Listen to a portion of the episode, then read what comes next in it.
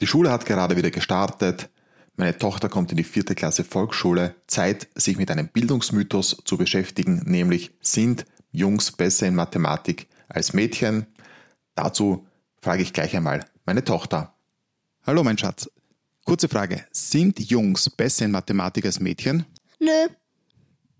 Okay, so sicher. Und warum nicht? Warum sollte es so sein?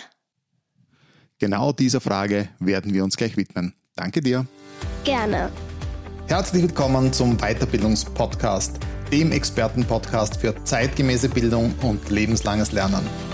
Inspirationen, Know-how und Impulse für Bildungsverantwortliche in Weiterbildungsinstituten und internen Unternehmensakademien, die ihre Angebote noch erfolgreicher gestalten wollen. Ich bin Lothar Lackner und begleite dich durch diesen Podcast. Ja, die heutige Frage lautet, gibt es wirklich biologische oder genetische Gründe, die bewirken oder zulassen würden, dass ein Geschlecht besser abschneidet als das andere, zum Beispiel also, dass Jungen in Mathematik besser sind als Mädchen oder ist das Ganze nichts anderes als eine selbsterfüllende Prophezeiung, wie zum Beispiel eine Studie in den 90er Jahren von kanadischen und amerikanischen Forschern herausgefunden hat, dass Studentinnen in einem Mathe-Test deutlich weniger Punkte erreichten, wenn sie vorher gesagt bekamen, dass Frauen in diesem Test üblicherweise schlechtere Leistungen erbringen als Männer. Ohne diese Ansagen schnitten die Studentinnen ähnlich gut ab wie ihre männliche Kommilitonen. Was die Forscher machten, war, dass sie die Leistungsunterschiede nicht mit biologischen, sondern mit sozialen und kulturellen Faktoren verglichen. Zu dieser Erkenntnis kamen sie durch den Vergleich der Daten aus den verschiedenen Ländern. Sie stellten fest, dass es in einigen Ländern überhaupt keinen Unterschied gab und in einigen, ja, da war der Unterschied klar. Das waren allerdings westliche Länder, wo Jungen systematisch besser sind als Mädchen. Und in diesem Artikel führten sie aus, dass es viel sinnvoller ist, Unterschiede in der Mathematik vor allem auf länderspezifische soziale Faktoren zurückzuführen, als auf die Geschlechterfragen. Eine interessante Meta-Analyse der Geschlechterunterschiede in der schulischen Leistung kommt von Daniel und Susan D. Warrior aus dem Jahr 2014.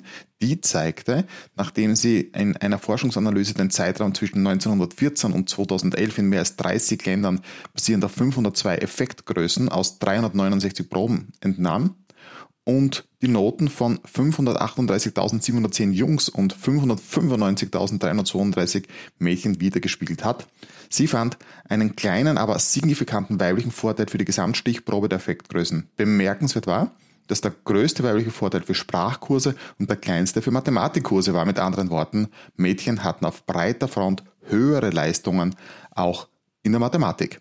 Interessant dabei ist, dass die Autoren die schulischen Leistungen im Gegensatz zu den Bewertungen bei standardisierten Leistungstests untersucht haben. Der Grund dafür war, dass Schulnoten das Lernen im größeren sozialen Kontext des Klassenzimmers widerspiegeln und Mühe und Ausdauer über lange Zeiträume erfordern, während standardisierte Tests grundlegende oder spezielle akademische Fähigkeiten und Begabungen zu einem Zeitpunkt ohne soziale Einflüsse bewerten. Und warum ist das so? Die Autoren behaupten, dass eine Kombination aus kulturellen und sozialen Faktoren die erzielten Ergebnisse erklären könnten. Sie stellen fest, die Tatsache, dass Eltern dazu neigen, die mathematische Leistung den Fähigkeiten der Männer und den Bemühungen der Frauen zuzuordnen, könnte auch dazu führen, dass Männer und Frauen die Schularbeit unterschiedlich angehen. Insbesondere könnte die unterschiedlichen Zuschreibungen der Eltern dazu führen, dass sie bei Frauen mehr Anstrengung als bei Männern fördern, zumindest in Mathematikkursen. Diese unterschiedliche Menge an Ermutigungen könnte zum Teil den leichten weiblichen Vorteil in Mathematik erklären. Mit anderen Worten, wenn Eltern und möglicherweise auch Lehrer dieses Stereotyp nicht mehr akzeptieren würden und entsprechend handeln, wäre der Unterschied zwischen Mädchen und Jungen noch größer.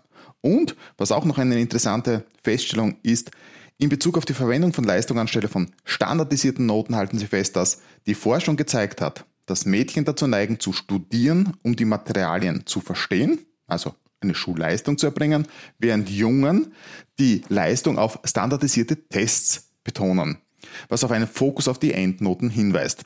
Die Beherrschung des Themas führt im Allgemeinen zu besseren Noten als die Leistungsbetonung, sodass die teilweise die niedrigeren Noten von Männern als von Frauen berücksichtigen könnte. Zusammenfassend können wir feststellen, dass Jungen in vielen Studien zwar bessere Noten für Mathematik erzielen als Mädchen, aber in anderen Studien schneiden Mädchen manchmal etwas besser ab als Jungen. Die allgemeinen Unterschiede sind jedoch so gering, dass sie keinen Anlass zur Sorge geben sollten. Das Problem mit der ganzen Sache ist allerdings nur das, dass Stereotype gegen Veränderungen sehr, sehr resistent sind. Auch das ist mit ein Grund dafür, dass wir in unserer Serie über Bildungsmythen darüber sprechen wollen und diese auch ein Stück weit entzaubern. Kurz gesagt, die gesamte Idee der jungen Mädchenunterschiede ist ein klassisches Beispiel dafür, wozu dieses Denken in sich selbst erfüllenden Prophezeiungen führen kann. Es gibt keinen Unterschied und meine Tochter hatte zu Beginn dieses Podcasts komplett recht. Nein, Jungs sind nicht besser als Mädchen und warum sollte es auch so sein? Vielen Dank fürs Dabeisein. Ich hoffe, es war etwas Neues auch für dich dabei. Und wir werden in den nächsten Wochen und Monaten weitere Bildungsmythen uns ansehen und diese sukzessive entmystifizieren. Ich freue mich natürlich, wenn du auch dann wieder mit dabei bist und wenn du vielleicht deinen Freunden oder Interessierten von diesem Podcast erzählst.